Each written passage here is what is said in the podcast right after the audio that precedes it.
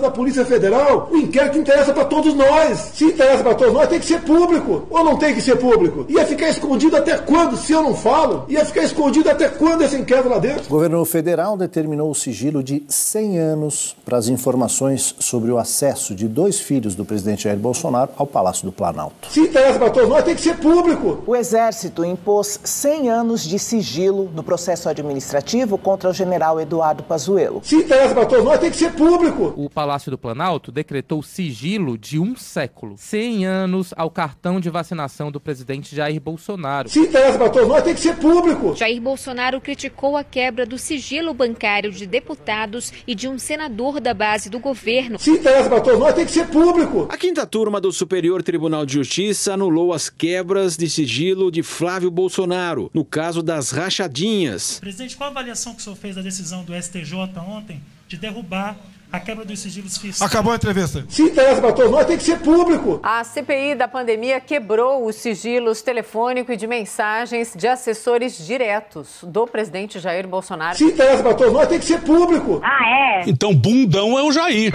Medo e delírio em Brasília.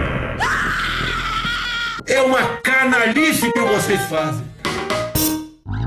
Olá, bem-vindos ao Medo e Delírio em Brasília com as últimas notícias dessa bad trip escrota em que a gente se meteu. Bom dia, boa tarde, boa noite! Por enquanto. Eu sou Cristiano Botafogo e o Medo e Delírio em Brasília, medo e delírio em Brasília.wordpress.com é escrito por Pedro Daltro. Esse é o episódio dias 955 a 958. Ah, é? Foda-se. Fica no rabo, gente. Ó, oh, como o cara é grosso. Bora passar raiva? Bora. Bora. Bora!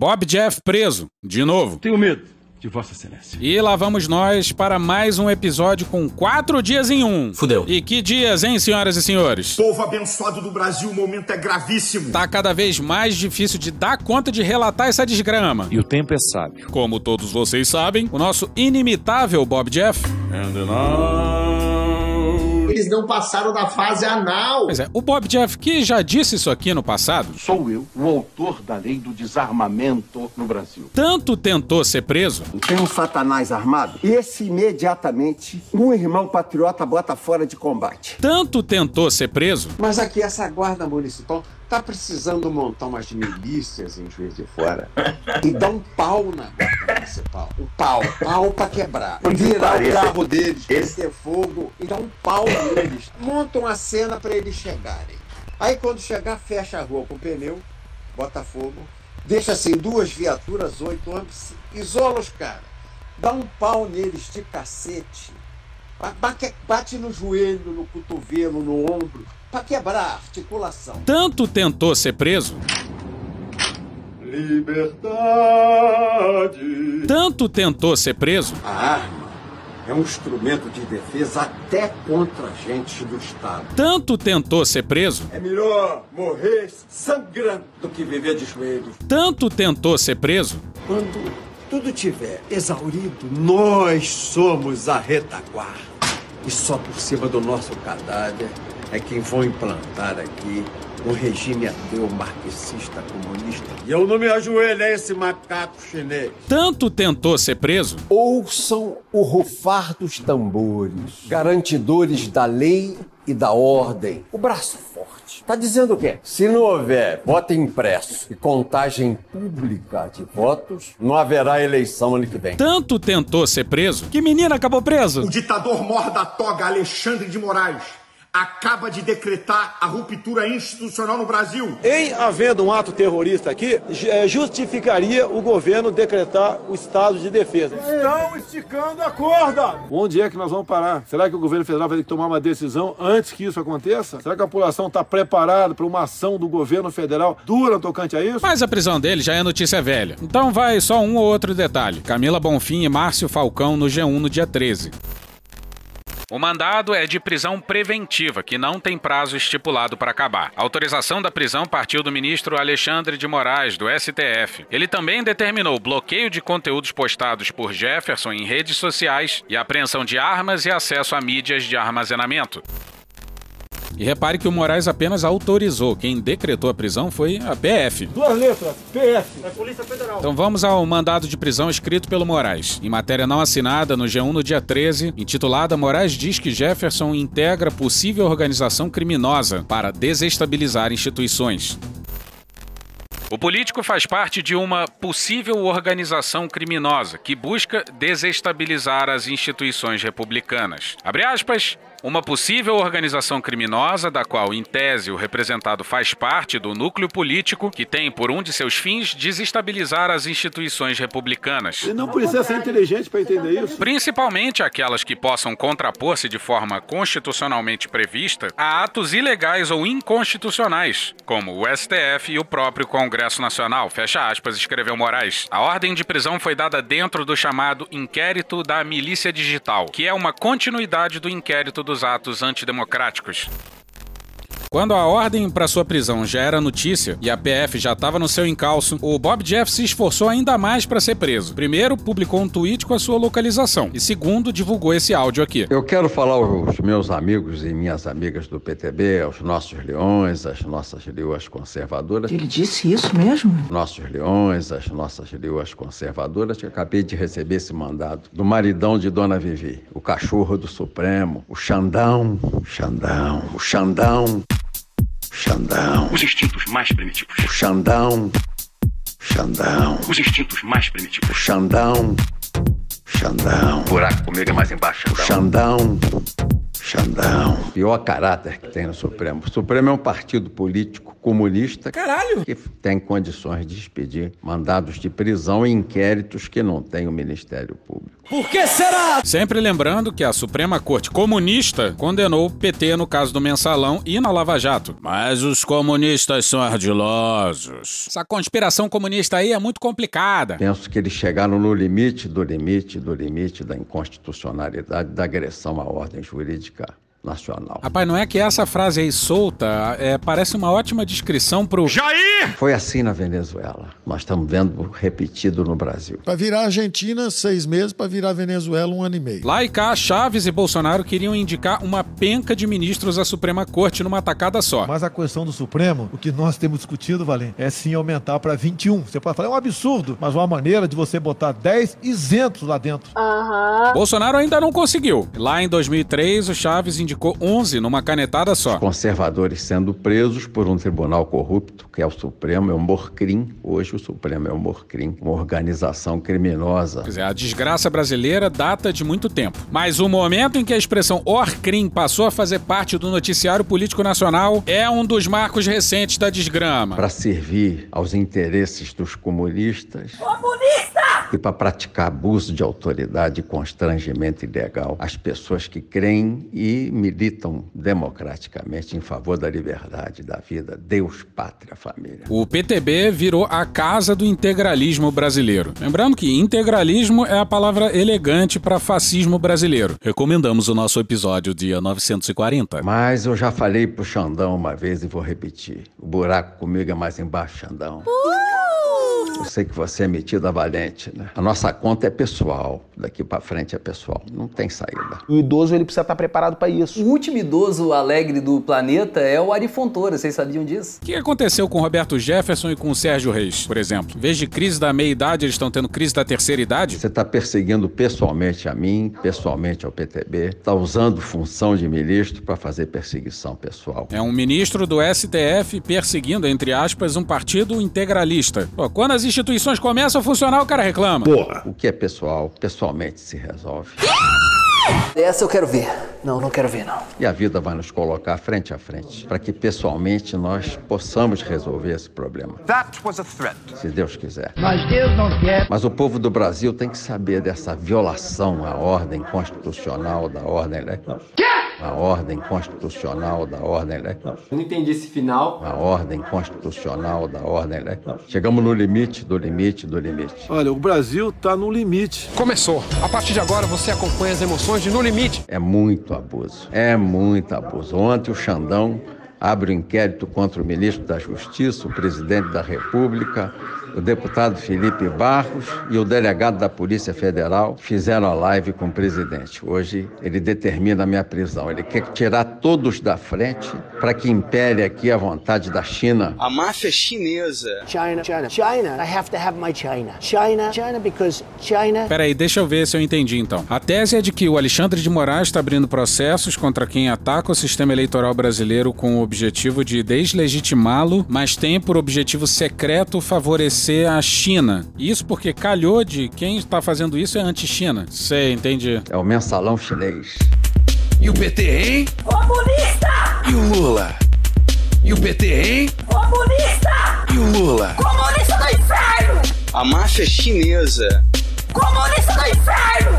A máfia chinesa. Tá bom, Xandão. Tá bom. Eu não posso aqui ver os policiais federais, eu tenho o maior respeito pela Polícia Federal, pela PM, são os, os guardiões da pátria, os guardiões da cidadania, do direito de ir e vir. Pô, as polícias tão foda pra caralho, hein? Porra, fecha tudo, a polícia dá conta. Polícia maluco, polícia assaltante, aqui tem a porra toda, meu irmão. Vocês estão derrubando os alicerces da pátria e os alicerces da nação. O que é que vocês querem? Uma ordem nova, uma ordem comunista? Comunista do inferno! A máfia chinesa. Nós não vamos deixar, nós vamos resistir. Nós vamos resistir, Xandão, a você e aos que te sucederem. Nós não vamos permitir que vocês governem o Brasil por despachos. E recomendamos aos advogados do Roberto Jefferson usar o trecho que vai a seguir como evidência de incapacidade. Quem faz despacho é pai de santo. Eu sei que tem muito pai de santo aí no Supremo. Atenção, é agora que o bicho vai pegar. E normalmente o pai de santo arreia o bombo, é gay. Caralho! E tem aí uns ministros gays, como a gente notoriamente tem notícia deles, né? Agora gostar de homossexual, ah, vai lá, ninguém gosta, tá ok? Ninguém gosta, a gente suporta. Aí tem os ministros de rabo preso e os de rabo solto. Puta que pariu, Marquinho! Nós vamos nos enfrentar, nós vamos nos enfrentar porque vocês representam o cerceamento das liberdades democráticas, da lei, da ordem, da família, de Deus, da liberdade, da vida. Vocês representam o outro lado, vocês representam a ditadura marxista compliciada com a oligarquia mundial, que é a nova ordem. Vamos resistir. Deus, pátria, família. Tá, felizmente acabou esse áudio aí. Mas vamos à repercussão, a começar pelo Mourão. Rimou! Bom dia! O ex-deputado Roberto Jefferson, ele faz as críticas aí, críticas que você pode colocar pesadas. Se o camarada se sente ofendido, eu acho que ele tem que buscar o devido processo, né? Então, o ministro Alexandre Moraes, ele tem uma certa prerrogativa aí, né? Então, essa história de mandar prender, eu acho que é meio complicado isso aí. Ah, mas assim não tem graça. O Alexandre Moraes ele tem uma certa prerrogativa aí. Então essa história de mandar prender, eu acho que é meio complicado isso aí. Agora sim, o sujeito tem torturador como seu herói. Coronel Brilhante Ustra. Meu herói. E aí vai meter que mandar prender é complicado? Bora pro Renato Machado no dia 14 na Folha. Alessandro Vieira, do Cidadania de Sergipe, que já chegou a liderar os esforços pela instalação da CPI da Lava Toga e já apresentou pedidos de impeachment do próprio Alexandre de Moraes e Antônio Dias Toffoli, embora em circunstâncias diferentes, afirmou que se trata de uma cortina de fumaça. Vocês querem o quê? Que eu veja defeito nesse homem? É isso? Abre aspas, ministros do STF podem e devem ser investigados por fatos concretos. Mas o tal pedido de impeachment que Bolsonaro pretende apresentar contra Barroso e Moraes é só mais uma cortina de fumaça para tentar esconder o mar de crimes comuns e de responsabilidade que o próprio presidente cometeu, fecha aspas, escreveu em redes sociais. E vamos para Cristiane Brasil, a filha do Bob Jeff, na matéria do Aguirre Talento e Jean Niklas no Globo no dia 13. Abre aspas, mais uma vez a PF tirou minha mãe da cama às 6 horas da manhã, que tem 70 anos, dificuldade de locomoção, batendo na casa errada. Ela e meu pai já estão separados há 20 anos, somos perseguidos políticos. E meu pai, pelo que sei, não está bem de saúde. Daqui a pouco o Alexandre vai mandar prender os filhos também? Pois é, tem muito canalha usando o patriotismo como refúgio. Pensemos em certas pessoas que usam Brasil aí como sobrenome. Bora pra Bela Megali no dia 13 no Globo. A prisão do deputado federal e ex-presidente do PTB, Roberto Jefferson, nessa sexta-feira, caiu como uma bomba no Palácio do Planalto. Eu acho é pouco. Integrantes do governo vinham atuando para que o presidente Jair Bolsonaro baixasse o tom das críticas contra o judiciário. E adivinha? Deu errado. Muito errado, mesmo antes da prisão. Ô, será que o presidente não muda? Eu falo, vem cá, vocês mudaram. Eu, eu achava que ia estar tudo tranquilo. A minha previsão hoje é tranquila. Vai até o último dia, assim. Uma das poucas previsões certas do Guedes. A prisão do bolsonarista, porém, foi recebida como uma pá de cal sobre qualquer possibilidade de armistício. O entorno do presidente diz que as ações recentes do ministro Alexandre de Moraes voltam a elevar o tom da temperatura entre os poderes. Após a medida dessa sexta-feira, interlocutores do governo entraram em contato com ministros do STF para falar sobre o aumento de tensão que a prisão do ex-deputado trouxe. Mas ligaram pra falar o quê? Pra falar, ó, não leva o presidente a sério não, hein? E talvez tenha sido esse nosso erro. Criar uma brinquedoteca ali no palácio, deixa o presidente lá. Olha só o que o Marcos Duval, que é da base governista na CPI, disse sobre o presidente em conversa com o Randolfo Rodrigues. Essa fala de primeira mão é dada pelo próprio presidente da República. Só para É, colaborar, essa- é porque assim, a presidente. fala do presidente a gente não pode levar 100% porque já há um histórico Isso aí do- todos nós sabemos. A fala do presidente podemos Então, levar 100%, é exato. claro. Uma vergonha. Aí a gente poderia ser bonzinho e poupar você do que vai a seguir. Mas não! Bora pro Paulo Toledo Pisa e Lucas Valença no UOL no dia 14.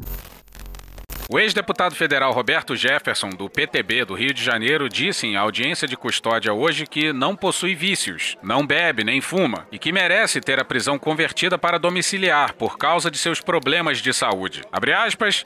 Dou uma por semana quando Deus me ajuda, fecha aspas. Caralho! Deus mandou dizer que não vai me mandar mais como representante dele pra cá não, hein? As pessoas acham que porque ele é onipotente, ele pode resolver esse tipo de problema. Porra. Na política, eu sou imbrochável. Não é só na política, não. Porque eu tenho uma filha de 9 anos de idade que foi feita sem aditivo. Não, brother.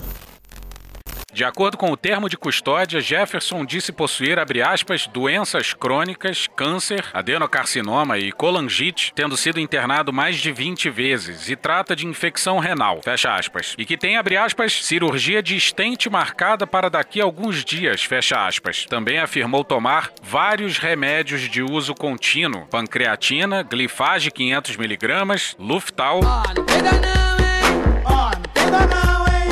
Lexotan, Deller para depressão, Reconter para depressão, Crestor para o colesterol, aspirina 100mg, três remédios para prevenção do câncer, complexo vitamínico, ferro, Sintroid, Traienta.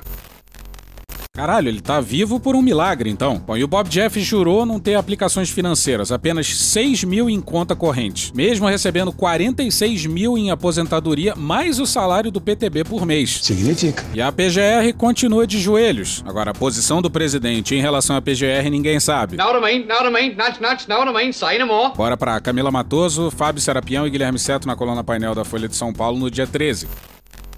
A PGR se manifestou de maneira contrária ao pedido de prisão feito pela Polícia Federal para prender Roberto Jefferson, presidente do PTB. Como mostrou o painel, o ministro assinou um mandato contra o político sem a manifestação da PGR, que não cumpriu o prazo de 24 horas dado por ele na semana passada, na quinta-feira, dia 5. Por que será? O posicionamento do órgão ocorreu apenas depois de o gabinete de Moraes enviar a medida para a ciência da Procuradoria, na noite dessa quinta, dia 12.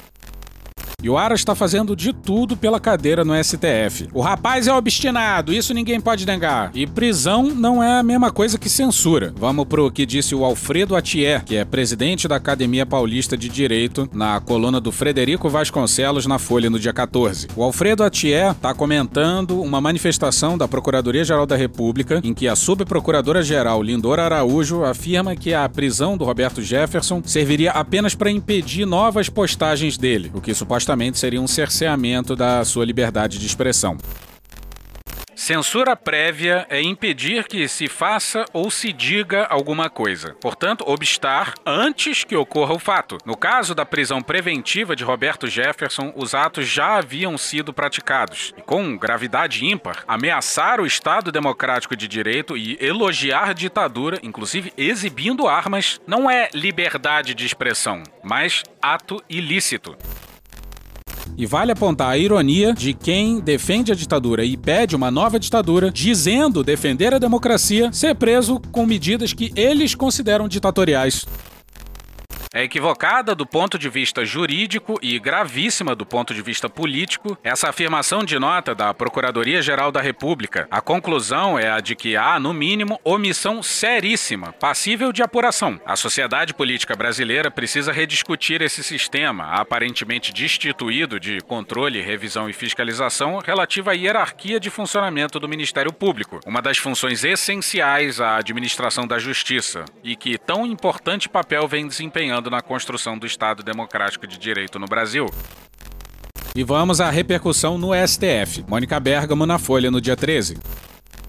Ministros do STF divergem do parecer da Subprocuradora-Geral da República, Lindora Araújo, que viu potencial cerceamento da liberdade de expressão na prisão do ex-deputado Roberto Jefferson. Magistrados afirmaram à coluna que Jefferson não apenas divulgava críticas aos ministros ou às decisões da corte, mas sim fazia ameaças abertas contra as instituições e a democracia, aparecendo até mesmo com armas em vídeos que postava nas redes sociais. Em um deles, Jefferson chegou a ensinar os cristãos a usarem até revólveres caso agentes aparecessem para fechar igrejas. Tem um satanás armado? Esse imediatamente um irmão patriota bota fora de combate. Se eu fosse cristão, eu me sentiria ofendido. Na época, o STF discutia a validade de medidas tomadas por governadores para evitar a explosão de casos de Covid-19. No Brasil, o Supremo decidiu que somos concorrentes. O que incluía a restrição temporária a cultos presenciais. Nas imagens, o ex-parlamentar orientava as pessoas a usarem balaclava, um capuz que motoqueiros usam para se proteger do vento e que esconde o rosto, e que disparassem caso Satanás aparecesse para fechar alguma igreja. Jefferson ensinava seus seguidores a tirarem os agentes de combate com seus revólveres e a darem golpes nos braços deles com tacos de beisebol. Esse é o salve que o comando tá passando. Em outro vídeo, empunhando duas pistolas, ele chamava o embaixador da China no Brasil, Yang Guamin, de malandro, palhaço e macaco, e dizia que o diplomata deveria ser expulso do Brasil. Eu não me ajoelho a esse macaco chinês. Bom, depois de muita provocação do Weintraub, do Eduardo Bolsonaro e agora do Roberto Jefferson, o embaixador da China no Brasil já deve estar puto, né? E não deixou a prisão do Roberto Jefferson quicando, não. Bora pra Bela Megali no dia 13 no Globo. O comentário do embaixador chinês foi mal recebido por integrantes do governo. A mensagem Lindo Dia para Todos, publicada pelo chinês no Twitter, foi interpretada pelos auxiliares de Bolsonaro como uma provocação em relação ao episódio.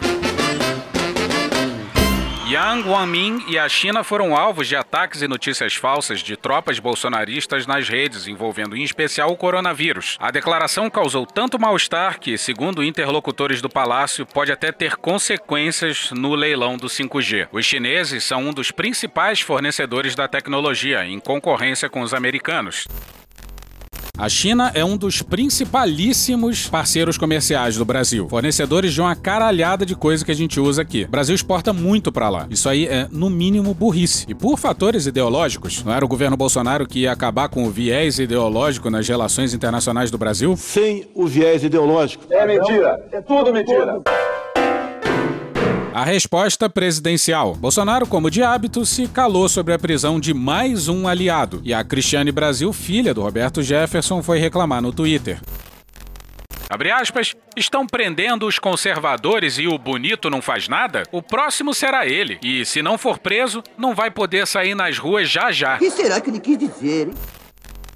Horas depois, Bolsonaro se manifestou e a crise institucional escalou de uma forma espantosa. E tem que escalar mesmo! Quero ver a escalada de crise nas Olimpíadas de Paris. Mas quanto antes essa desgraça começar, antes ela acaba. Já deu merda, já deu merda. Bora pro Renato Machado na Folha no dia 14.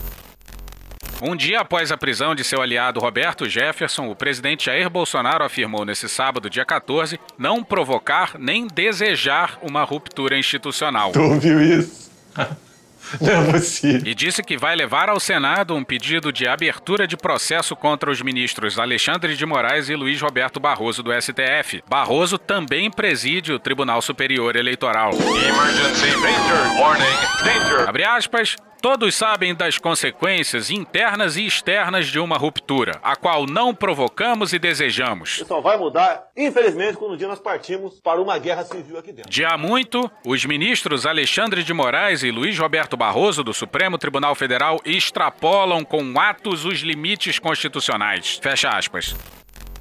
Pois é, nessa visão de mundo, quem respeita os limites constitucionais é. Jair Messias Bolsonaro! Abre aspas, na próxima semana levarei ao presidente do Senado, Rodrigo Pacheco, um pedido para que instaure um processo sobre ambos, de acordo com o artigo 52 da Constituição Federal. Fecha aspas.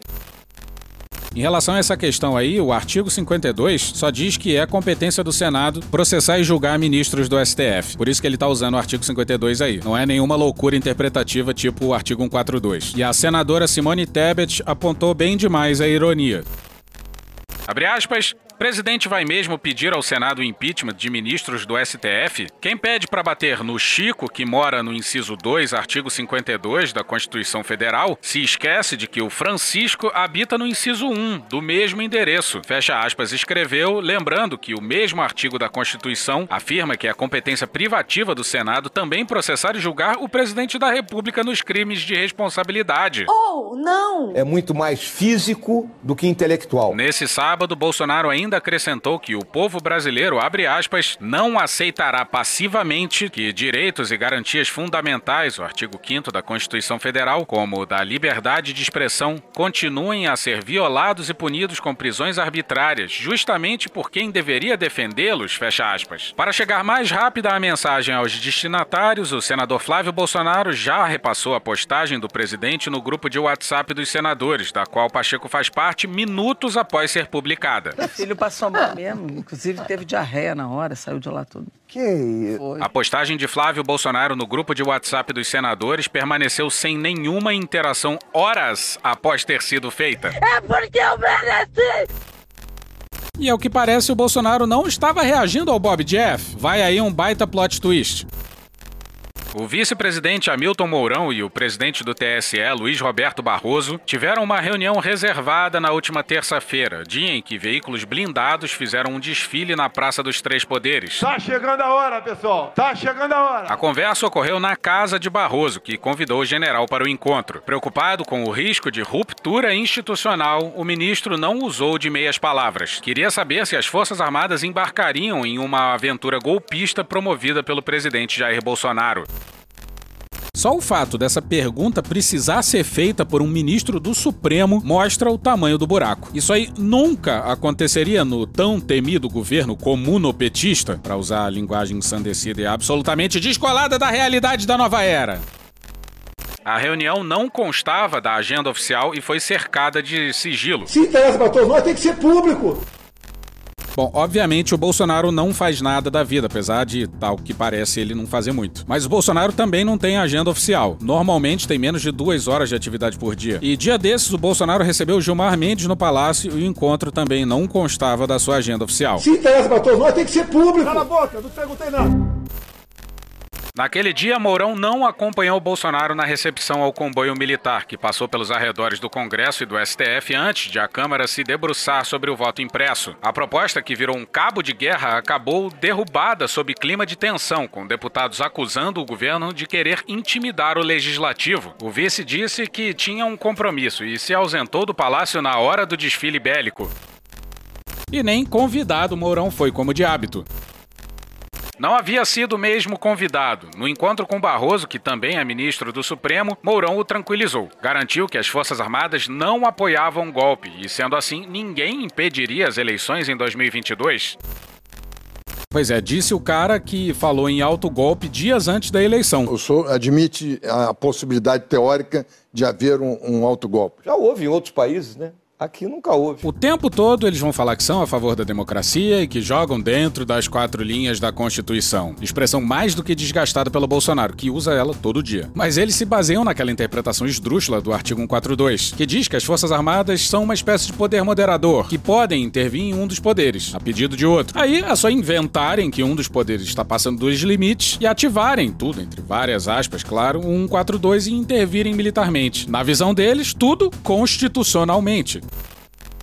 Fez um movimento para tentar apaziguar a crise. Bolsonaro vinha repetindo com insistência que não haveria eleições se não houvesse mudança na urna eletrônica para adotar um modelo de voto impresso no país. Chamado de imbecil, idiota e filho da puta pelo presidente, Barroso não escondeu do general que se mostrava perplexo com o que vinha ocorrendo. Soube que as ameaças teriam incluído até o uso de voos rasantes com um dos jatos supersônicos da FAB sobre o prédio do Supremo, quando o ministro da Defesa ainda era Fernando Azevedo e Silva. Mourão disse mais de uma vez ao presidente do TSE que quem comandava as tropas não avalizaria qualquer golpe. Afirmou que a chance disso ocorrer era zero, porque as Forças Armadas se pautavam pela legalidade. Barroso se mostrou aliviado. Não.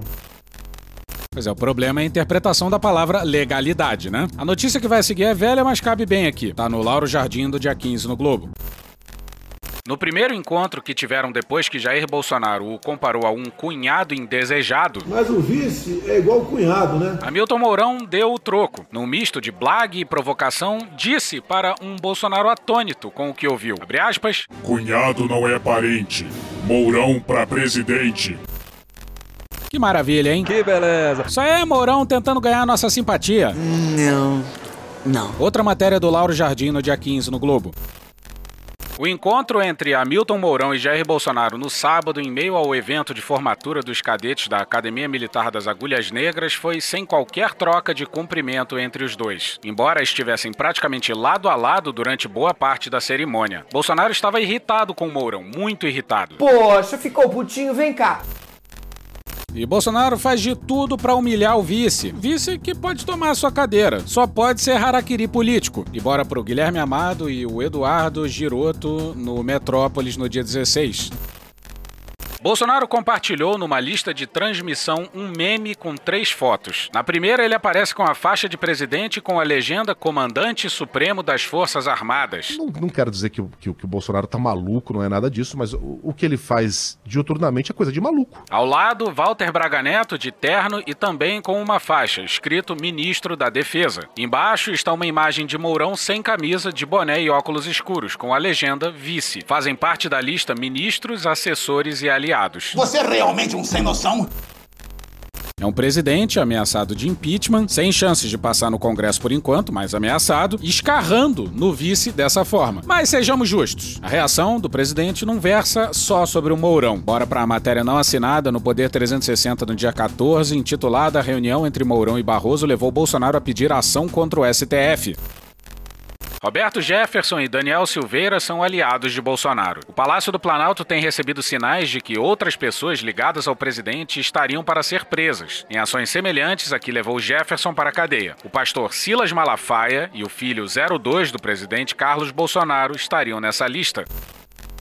Há um tempo que o Pedro levanta a hipótese de que só vai haver renúncia do presidente se oferecerem imunidade à família presidencial. Mas que, por outro lado, dificilmente um presidente paranoico como Bolsonaro acreditaria em imunidade após sua estadia no palácio. Agora, prender o Tonho da Lua seria um baita convencimento. Bom, dito isso, imunidade pro Bolsonaro é anistia, e já basta uma. E Bolsonaro passar impune pelo que fez. É foda. Mas vamos ao racional por trás da irracionalidade. Tem um grau aí de prisma na coisa. Nesse sábado, várias autoridades do judiciário e do mundo político conversaram sobre como jogar água na fervura depois da escalada de tensão entre o Planalto e o STF. O Poder 360 apurou que ainda não se sabe como promover algum recuo. Há um consenso sobre o fato de que Bolsonaro não vai recuar. É óbvio que não. Tampouco há hipótese de haver relaxamento da prisão de Roberto Jefferson. Dessa forma, cria-se um impasse. O presidente apresenta o pedido de abertura de processo, que pode até resultar em impeachment, de Roberto Barroso e de Alexandre de Moraes. O presidente do Senado recebe o documento e declara que vai pensar. Presta atenção que é importante, pessoal. O ato seguinte desse roteiro é Bolsonaro alegar na justiça que deve ser decretada a suspeição e impedimento dos dois magistrados em ações relacionadas a ele no campo eleitoral. Well played, sir. Pois é, mas não é possível que seja tão simples assim. Do contrário, é só pedir o impeachment de 10 ministros, deixando o Castro Nunes decidindo tudo monocraticamente. O Supremo então será chamado a agir. Nessa altura haverá certamente um aumento de manifestações de rua pelo país a favor e contra o governo. Caberia nesse momento a Luiz Fux, presidente do STF, tentar atuar. Fudeu. Ocorre que Fux é considerado dentro do próprio Supremo e no Congresso como um dos mais fracos chefes do judiciário em muitos anos. Está cancelada. E olha que antes dele foi o Toffoli. e como o destino é traiçoeiro, esse cenário é exatamente um governo fascistoide. Incapaz de articular, fia-se muito em suas decisões no bom relacionamento que mantém com a mídia, sobretudo o Grupo Globo. Uma conexão que alimenta e nutre com cuidado desde os tempos que foi juiz no Rio de Janeiro. No STF, em vez de liderar, Fux é liderado. E saiu na imprensa que a resposta dele aos ataques do presidente foi arrancada a forceps pelos colegas. Está cancelada. Pô, de novo, Fux. Essa cultura do cancelamento não tá com nada.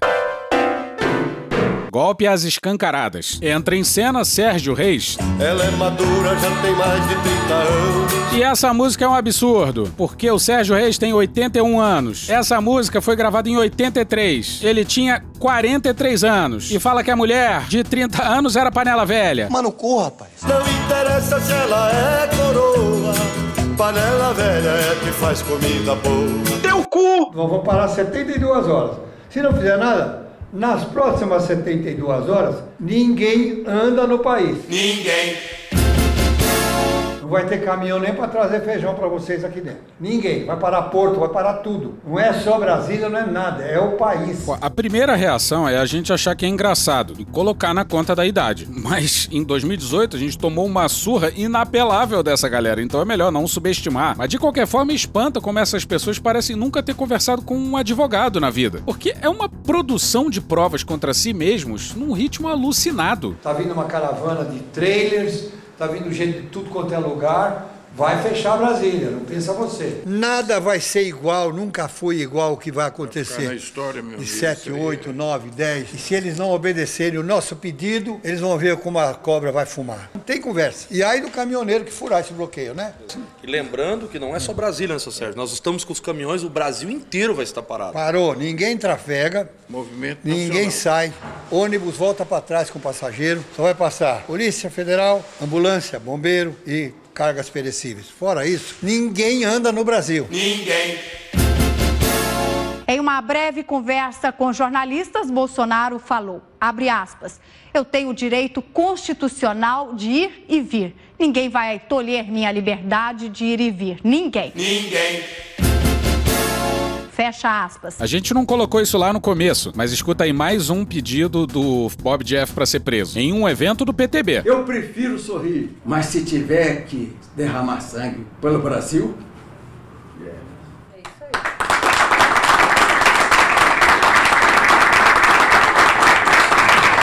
Aí, antes das palmas, ele faz que sim com a cabeça efusivamente. A tese aí é que a prisão do Roberto Jefferson, e essa tese não é nossa, fortaleceu o movimento do Sérgio Reis, ou encabeçado pelo Sérgio Reis. Por isso que a gente tá linkando as duas coisas aí. E depois disso tudo, o Sérgio Reis resolveu produzir ainda mais provas contra si próprio. Eu estive em Brasília, cheguei ontem à noite, fiz reunião com todas as todos os, os grandes do Brasil, fiz uma reunião com 40 com 40 eh, criadores de soja, plantadores de soja, os mais fortes, e bancaram ainda de 400 hinos para Curitiba, para Brasília, e eu, bancaram tudo, e eu, eu apresentei 400 hinos para o Bolsonaro, e ele atendeu a todos, e depois ele, como ele é muito meu amigo, me convidou para almoçar com ele, o Eduardo Araújo estava comigo, foi também, e lá eu fiz uma reunião, almoçando com o presidente, estavam todos os ministérios, ministro da Defesa, estava o os generais do Exército, Marinha, Aeronáutica, todas os fortes, né?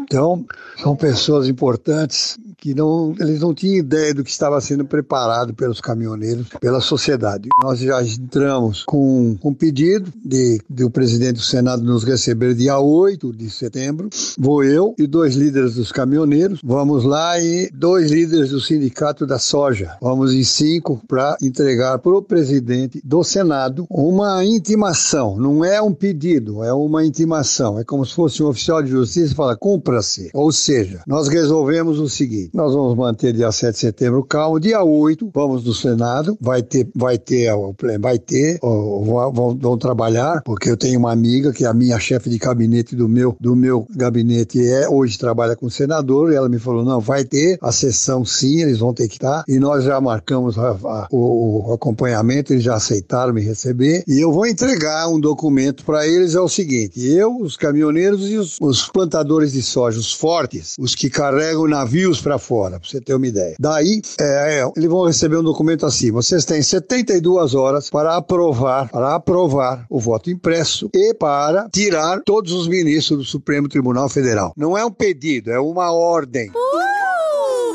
Mais? Vocês vão ter uma ordem. É assim que eu vou falar com, com, com, o presidente do Senado. Isso é uma ordem. Se vocês não cumprirem 72 horas, nós vamos dar mais 72 horas, só que nós vamos parar o país. Já está tudo armado, o país vai parar. Tudo. Norte a sul, leste a oeste. Os plantadores de soja vão pôr as colheitadeiras na estrada. Ninguém pode andar, nem carro particular, nem ônibus. Todos estão sendo avisados. O ônibus que vier com passageiro vai ter que voltar para trás. Não vai trafegar ninguém nas estradas. Só vai ter ambulância, polícia, bombeiro ou uma emergência, ambulância com emergência, somente isso, mais ninguém. Vai parar o país. enquanto o, o Senado não tomar essa posição que nós mandamos fazer, nós vamos ficar em Brasília e não saímos de lá até isso acontecer. Uma semana, dez dias, um mês, e os caras bancando tudo, hotel e tudo, não gastam um tostão. E se em 30 dias eles não tirarem aqueles caras, nós vamos invadir, quebrar tudo e tirar os caras na marra. Pronto. É isso que você quer saber? É assim que vai ser. Pronto.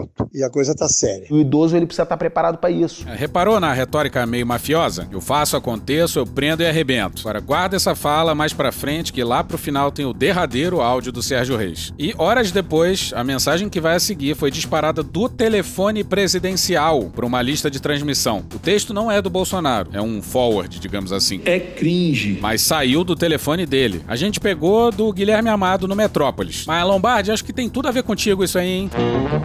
thank you Atenção, direitista sem noção. Você mesmo que está falando merdas como vamos tomar o poder já que ninguém faz nada, ou Bolsonaro tá muito devagar, ou as Forças Armadas não fazem nada. Faça o favor de ler com atenção o abaixo escrito, compreender as coisas como realmente são e assim passar a nos ajudar e não atrapalhar. As Forças Armadas e o presidente Bolsonaro vêm tentando de todas as formas formas evitar uma ruptura institucional, pois sabem o grande problema que inicialmente poderá representar a todos nós. Isso se chama cautela e estratégia, visando o bem maior e comum à nação. Hoje, fazer um contragolpe é muito mais difícil e delicado do que naquela época. Além do grave aparelhamento acima relatado, temos uma Constituição comunista. Caralho! Que tirou em grande parte os poderes do presidente da República. E foi por esses motivos que o presidente Bolsonaro, no início de agosto, em vídeo gravado, pediu para que o povo brasileiro fosse mais uma vez às ruas da Avenida Paulista no dia 7 de setembro dar o último aviso. Mas dessa vez ele reforçou que o contingente deveria ser absurdamente gigante. Ou seja, o tamanho dessa manifestação deverá ser o maior já visto da história do do país, a ponto de comprovar e apoiar, inclusive internacionalmente. E eu vou ler exatamente como está, porque está um pouquinho confuso, hein? Para que dê a ele e às Forças Armadas para que, em caso de um bastante provável e necessário contragolpe que terão que implementar em breve, diante do grave avanço do golpe já em curso há tempos e que agora avança de forma muito mais agressiva, perpetrado pelo Poder Judiciário, esquerda e todo um aparato, inclusive internacional, de interesses escusos. Não falei que tava confuso? Não dá para entender nada. Mas enfim, toca o arquivo X. Porra. Eles sabem muito bem que um golpe jamais teria apoio internacional. E estão desesperados com isso, folgamos em saber. E olha quem recebeu essa estupidez, também na matéria do Metrópolis.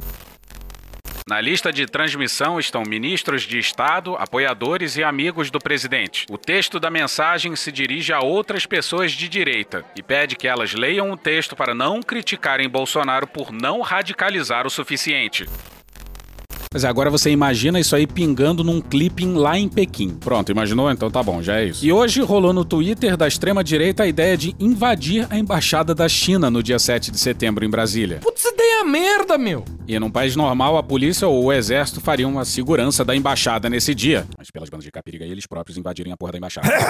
Mas voltemos ao discurso do Sérgio Reis. No, God! Agora você imagina o desespero dos grandes agricultores de soja sendo incriminados dessa maneira. E obviamente o papo sobre os caminhoneiros não é bem esse. Imagina o pessoal tendo que se deslocar para Brasília com o diesel no preço que tá. Bora pra Isabela Bolzani no dia 14 na Folha. Por outro lado, a manifestação tem encontrado dificuldades de adesão entre caminhoneiros autônomos. Abre aspas, nós não estamos nesse movimento, pois não existe pauta para a categoria. O que estão fazendo é politicagem e nada mais fora disso. Fecha aspas, disse o presidente do Conselho Nacional do Transporte Rodoviário de Cargas, Plínio Dias. Grupos de caminhoneiros em aplicativos de mensagens também já repercutem a paralisação. Para Joelmes Correia, do movimento GBN Pró Caminhoneiro Autônomo Independente, a manifestação manifestação é um apoio político e ideológico e foge do escopo de reivindicações da categoria. Abre aspas, muitas vezes eles acabam querendo usar do nome ou da força da categoria para viabilizar uma movimentação ou atrair a atenção do público. Isso é ruim, porque desgasta. Quando vamos atrás de movimentações para as reivindicações corretas da categoria, elas esbarram nessas movimentações políticas e nos descredibiliza, fecha aspas, disse. E, no fim do dia, o Sérgio Reis chorou. Reformei postos, fiz tudo. Muitas ambulâncias. Minha esposa Ângela trabalhou muito nisso. E hoje ela está aqui, está chorando, está desesperada.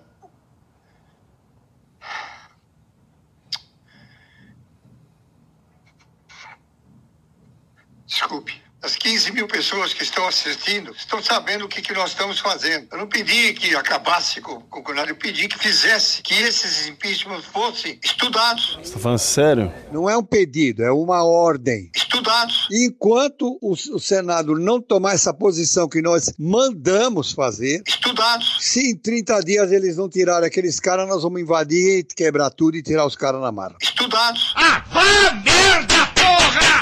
Se o povo não for para as ruas o dia 7 de setembro, Brasília não vai fechar, então não vai adiantar nada.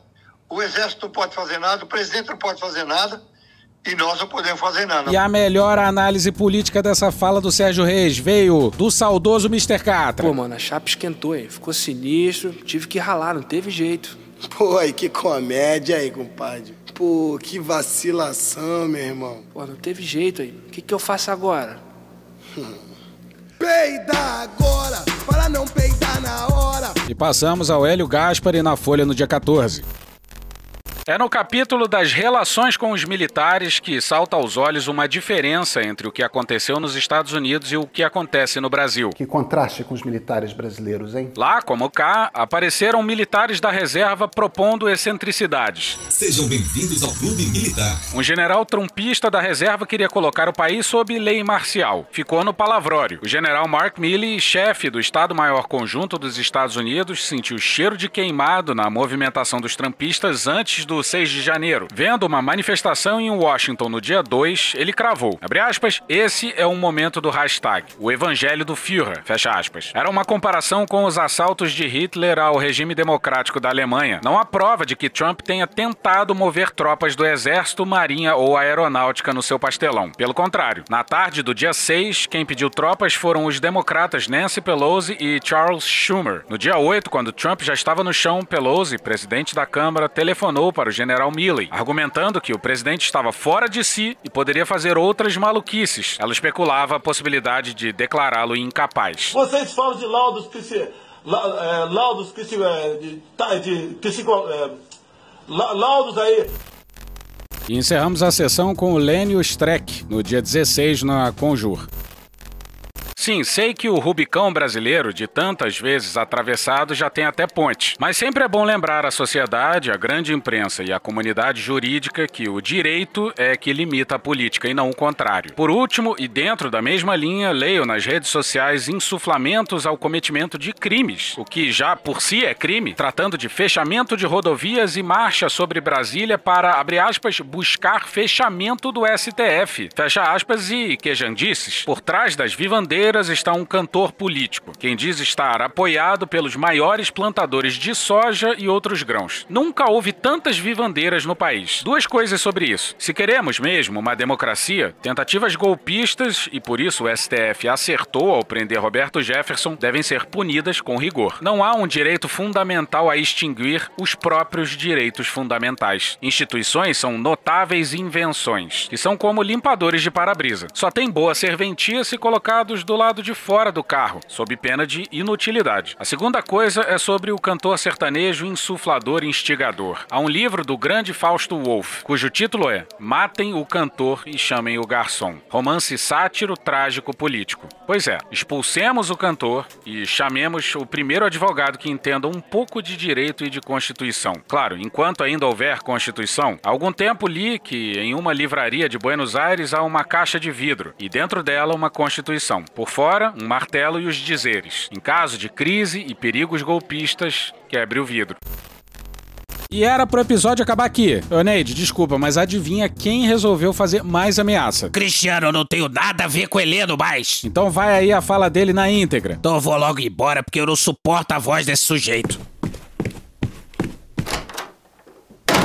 E acho que, para a opinião pública, pelo que ela tem se manifestado, há uma certa é, concordância sobre esse papel do judiciário que tem é, colocado as coisas numa, numa tensão ainda maior. Mas não acredito em intervenção no momento. É, essa intervenção poderia acontecer num caso muito grave. Discordo até das considerações que fazem sobre 142, acho que o artigo é bastante claro, basta ler com imparcialidade, mas não acredito que ele venha a ser empregado na situação atual e espero que não seja empregado, que não precise ser empregado jamais. Então o que a gente tem que torcer para que ele não precise ser empregado, porque será um emprego inédito e com todas as circunstâncias desse ineditismo. Então eu acho que nós temos que torcer e buscar equilíbrio, buscar bom senso para não precisar utilizar o 142. Então o artigo 142 ele não diz quando é exatamente que as Forças Armadas devem intervir, mas colocam que é uma intervenção que acontece por necessidade de manter a tranquilidade no país. E pode acontecer em qualquer lugar. O senhor acredita que o 142 é um, seja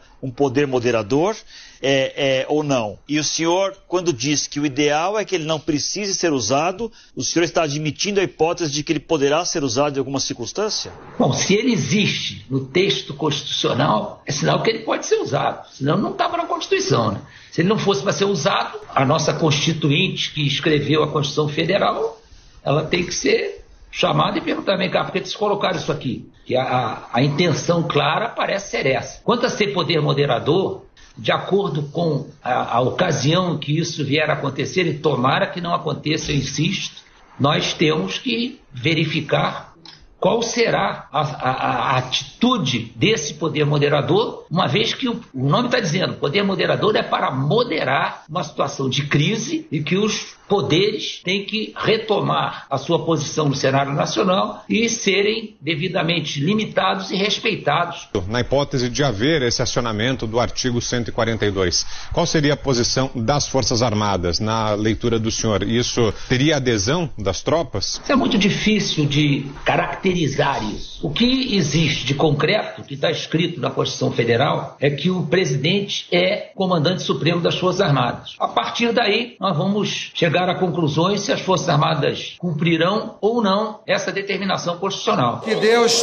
tenha misericórdia dessa nação.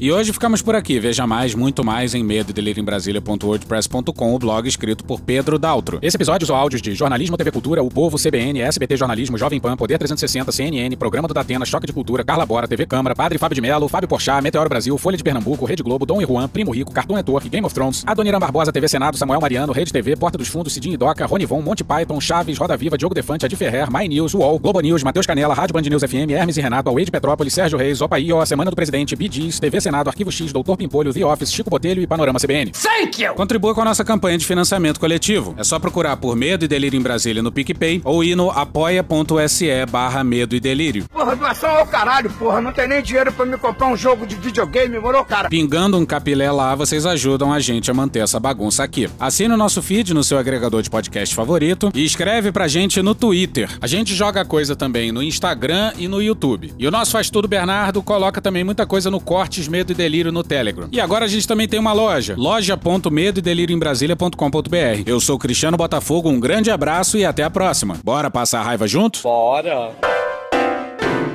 Permite uma parte? Não lhe dou a parte. Não lhe dou a parte. Olha o que está acontecendo com a Coronavac. Ninguém tem coragem de falar. Foi publicado o um estudo de mundo real que mostra a efetividade da Coronavac na população. O estudo foi conduzido no Chile e avaliou mais de 10 milhões de pessoas com mais de 16 anos. E os resultados não poderiam ser melhores. A efetividade global de duas doses da Coronavac em prevenir Covid-19 foi de 60%. Para prevenir internação, ela teve efetividade de 87,5%. Prevenção de DPUTI, 90%. E prevenção de morte, 86%. Gente que foi, que tomou as duas doses, foi infectada e está morrendo. Mas por que está morrendo? É uma vacina muito boa, salvou vidas. Eu costumo comparar a vacina, porque eu acho que facilita para as pessoas entenderem, com as medidas de proteção no trânsito. A vacina seria como se fosse o cinto de segurança. Cinto de segurança protege 100%? Vocês já ouviram falar de alguém que bateu o carro com cinto de segurança e foi a óbito? Existe. Mas protege? Protege. Reduz muito a letalidade de um acidente de trânsito. Ah, mas só o cinto de segurança protege? Não, você tem que andar num carro com proteção, né? Então, um carro com airbag, um carro que passe pelas vistorias para saber se o freio funciona. A gente tem que trafegar uma velocidade que não seja excessiva. Tudo isso, se eu tomar todos esses cuidados, fizer 100%, ainda assim é zero de chance de eu me envolver num acidente? Não, mas tem uma redução de risco muito, muito grande, muito, muito visível. Porque ela acreditou nas palavras do governador de São Paulo, que ele tuitou, dizendo o seguinte: quem tomar as duas doses da Coronavac, se for infectado, jamais morrerá. Me dê motivo. Que talvez faltou um pouquinho de edição aí, né? De falar, olha, eu posso defender essa parte, eu posso bater na tecla dos 78%, o 100%, eu acho que eles deveriam ter passado de uma outra forma, né? Então, uhum. dizer, olha, a vacina protege bastante em relação ao risco de ser hospitalizado ou ir para uma UTI, mas afirmar categoricamente 100%, né? O sempre nunca é sempre e o nunca nunca é nunca. E a pessoa fica em casa, né? Eu tomei as duas doses e não vou morrer, e acaba morrendo. O que, que eu recomendo? Procure o um médico. Se ele receitar o tratamento precoce, acabou, faça. acabou, acabou. Já tá desvirtuando já. Porra, porra. Porra! Porra! Putinha do poço. Problemas? Pornô. Pornô. Paralelepípedo de crack? Paralelepípedo de crack? Paralelepípedo de crack. Presidente, por que sua esposa Michele recebeu 89 mil de Fabrício Queiroz? Parte terminal do aparelho digestivo. Pum. Que bom do bom. Agora, o governo tá indo bem. Eu não errei nenhuma. Eu não errei nenhuma. Zero. Porra. Será que eu tô errando falar isso daí? Não tem como não dar errado. Vai dar errado. Tem tudo para não dar certo. O cu dilatado.